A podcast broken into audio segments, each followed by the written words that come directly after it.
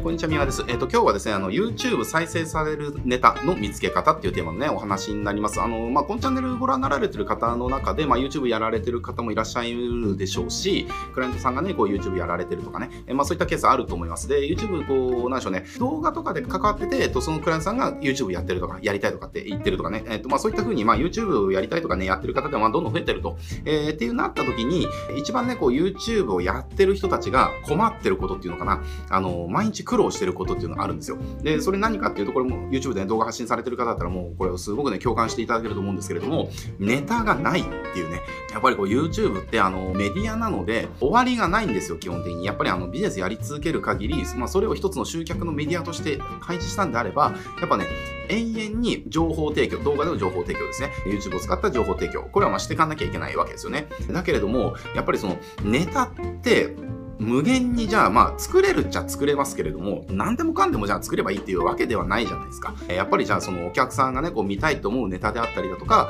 えー、お客さんが知りたいと思ってることであったりだとか、お客さんが知った時に、あ、そうだったんでなるほどっていうふうにね、あの、こう大きな気づきをこう得てもらえるようなね、やっぱりそういったあのお客さんにとって価値があるネタですよね。えー、私たちが価値があると思ってるものではなくて、お客さんが価値があると思ってるものっていうのをやっぱ提供しつけなきゃいけないわけです。で、そうしないとやっぱり再生されないし、チャンネル登録伸びなかったりしますますので、なんだろう、こう、独りよがりの動画出しててもあんま意味がないわけですよね。えー、だからこう、ビジネスでやってるんであれば、やっぱりその、お客さんにとって価値があるネタを、やっぱりどう作り続けるかっていうのは、これね、YouTube をやっていけばやっていくほど、まあそこに困っていくわけですよね。テーマ被るし、考えた時に、いや、これ3日前のと同じテーマだなとかね、まあ、このテーマも前散々やったからな、みたいな、同じテーマ被っちゃうなとかね、えー、まあいろいろあるわけですよね。なので、このネタっていうのをどう作り続けるかっていうのは、やっぱ一つね、すごく困ってるところ。なので、ここをね、あの、再生されるネタですよね。え、これをですね、あの、ロジカルに見つける方法っていうのがありますので、今日はね、それをちょっと紹介したいなっていうふうに思います。なので、これご自身でやられてる方で、これもうネタ尽きたわっていうね、方であれば、ちょっとね、この方法を試してみてもらいたいと思いますし、クライアントさんが YouTube やってるんであれば、あの、この方法を教えてあげると、すごくね、あの、喜ばれると思いますので、ぜひですね、あの、役立ってもらいたいなというふうに思います。で、ちょっとこれ実際画面見ながら一緒に見ていきたいと思います。これ今ね、あの、YouTube の画面ですね、えー、トップページ開いてます。で、これまあちょっと何でもいいので、ちょっと検索をしてほしいんですよ。YouTube 広告とかにしましょうかね。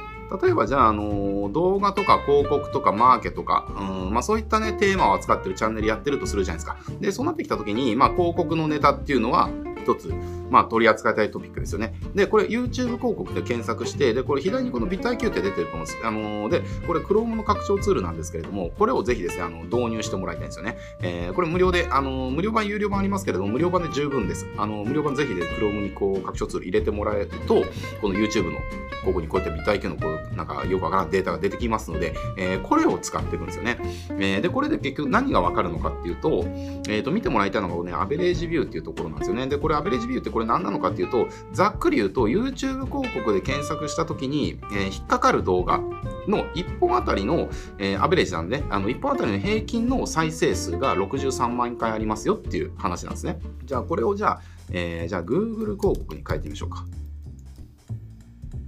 Google 広告に変えると、これ見てください。9162ってさっきの3、さっき60万回か、えー、考えると、めちゃくちゃ差があるわけですよ。だから、広告ネタで攻めるんであれば、じゃあ YouTube 広告とじゃあ Google 広告、どちらが、えー、再生されるトピックなのかって考えると、YouTube 広告の方が圧倒的に高いわけですよね。だから、YouTube 広告の、えー、やり方と Google 広告のやり方みたいな動画を出したときに、どっちが再生されるか、どっちが見られる可能性が高いかって言ったら、YouTube 広告のが見られる可能性が高いっていうことなわけです。えー、それがここでわかるんですよ。えー、なので、まずそもそも YouTube 内の市場があるかどうかですよね。えー、市場があるかどうかっていうのをここでまず見ることができるわけです。で、えっ、ー、と、そうなった時に、じゃあまあちょっとこれ Google 広告そのままいきますけれども、まあじゃあ Google 広告のね、まあ少ないけれど、まあこれのトピックやっていくかとなった時に、まあ Google 広告で、まあいろいろやる、あるじゃないですか。じゃあ例えば使い方とか設定方法とかでもこれサジェストで出てくる限りですけれども、えー、じゃあ使い方っていうのはどのくらいなのかっていうと、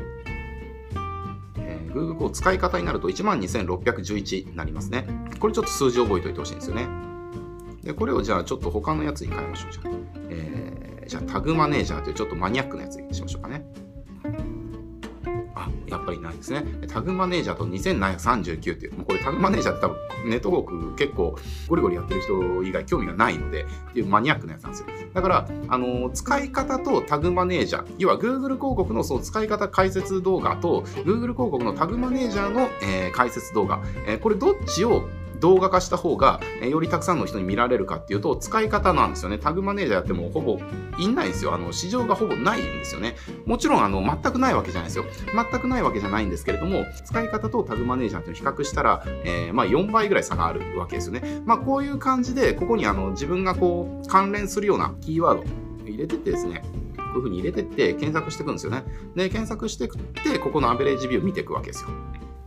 アベレージビュー見た見てった時にここの数字が高いものの方がより再生される可能性が高いというか YouTube のその市場があるっていうふうに判断できますので、えー、この市場があるものから、えー、優先して、ね、動画を作っていくと、まあ、より効率的に、まあ、見られる確率が上がるという感じであの一つねネタのこう作る候補としてこれですねあのまずここで市場があるかどうかを見るっていう感じです。で、えっと、この市場があるかどうかを見た後にじゃあどういうふうにやっていく見ていくのかっていうと、えーえー、ここでね、こういう風に出てくるわけですよね。えー、YouTube 広告運用ってやった時に出てくる検索結果。えー、あ、これちなみにシークレットでやった方がいいですね。この検索に関しては、え正しい順位が出ますので、えこういう風に出てくるわけですね。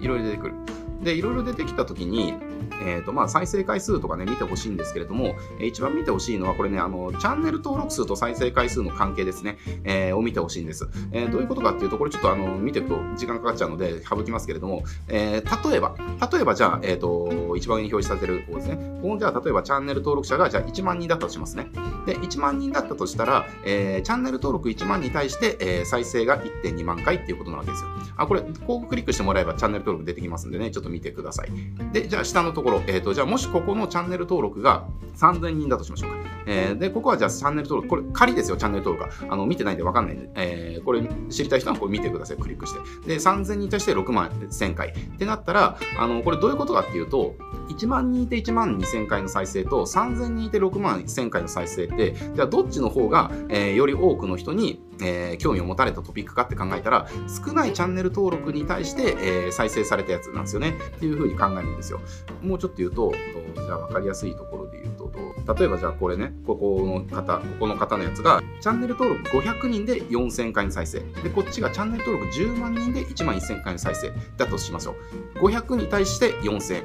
えー、10万に対して1000。あ、これチャンネル登録適当ですからね、あの説明するために適当なこと言ってます。あの実際は分から分かりません、えー。ってなってきたときに、再生回数だけ見たら、こっちの方が確かに素晴らしい。あの再生されてるから、えー、こっちの方がじゃあ当たってるネタじゃんっていうふうに思うかもしれませんけれども、実はそうじゃなくて、チャンネル登録が少なくて再生されてる動画の方が、あのネタとしては当たってるわけですよね。これなんでかっていうと、あのチャンネル登録が多くて再生回数が多いのってこれ当たり前なんですよ。えー、要はファンが見てるからね。あのこのチャンネルに登録してるファンがあのテーマにかかわらず見てるから再生回数ってのはその増えて当たり前なんですよね。だけれども、チャンネル登録が少ないチャンネルっていうのはそのチャンネルのファンっていうのはまだ少ないんですよね。えー、ファンが少ないのに再生回数が伸びてるっていうことはどういうことかっていうと、テーマが当たったっていうことなんですよね。えー、っていう感じで、え、まずここでね、ビット IQ のここで、えーと、まず YouTube 上で市場があるかどうかを調べる。で、調べた後に、えー、このチャンネル登録と再生回数の関係を見てって、少ないチャンネル登録で再生回数が多いやつですね。えー、そのテーマっていうのが、えー、実は YouTube 上で当たったあのテーマになりますので、えー、まあ、そういったところからこのネタをね、あのピックアップしていくっていうのかな、え見つけていくっていう風にやると結構効率的に再生回数稼げるネタ、え作れます。えー、という感じで、このビット IQ 使うとですね、あの実はこのネタっていうのを結構無限に YouTube の市場から拾ってくることができるんですよね。えー、でしかもこれあの、さっきのビット IQ ツール入れてもらえれば誰でもあの今の数字見れますし、え、その数字からこの動画が当たったね、あのトピックなんだな、当たったテーマなんだな、当たったコンセプトなんだなっていうのは、あのもうこれ数字から分析ができますので、えー、ぜひですね、YouTube やられてる方っていうのは、これね、あのやってもらえると非常に効率的に再生数伸ばしていくね、え、動画出せますから、えー、ぜひですね、あの実践で活用してみてください。はい、じゃあ今日これで終わっていきますけれども、のチャンネルですね、あの YouTube に関する情報をたくさん発信しておりますので、えー、ぜひチャンネル登録してですね、他の動画もチェックしてみてください。はい、じゃあこれで終わっていきます。ご視聴ありがとうございます。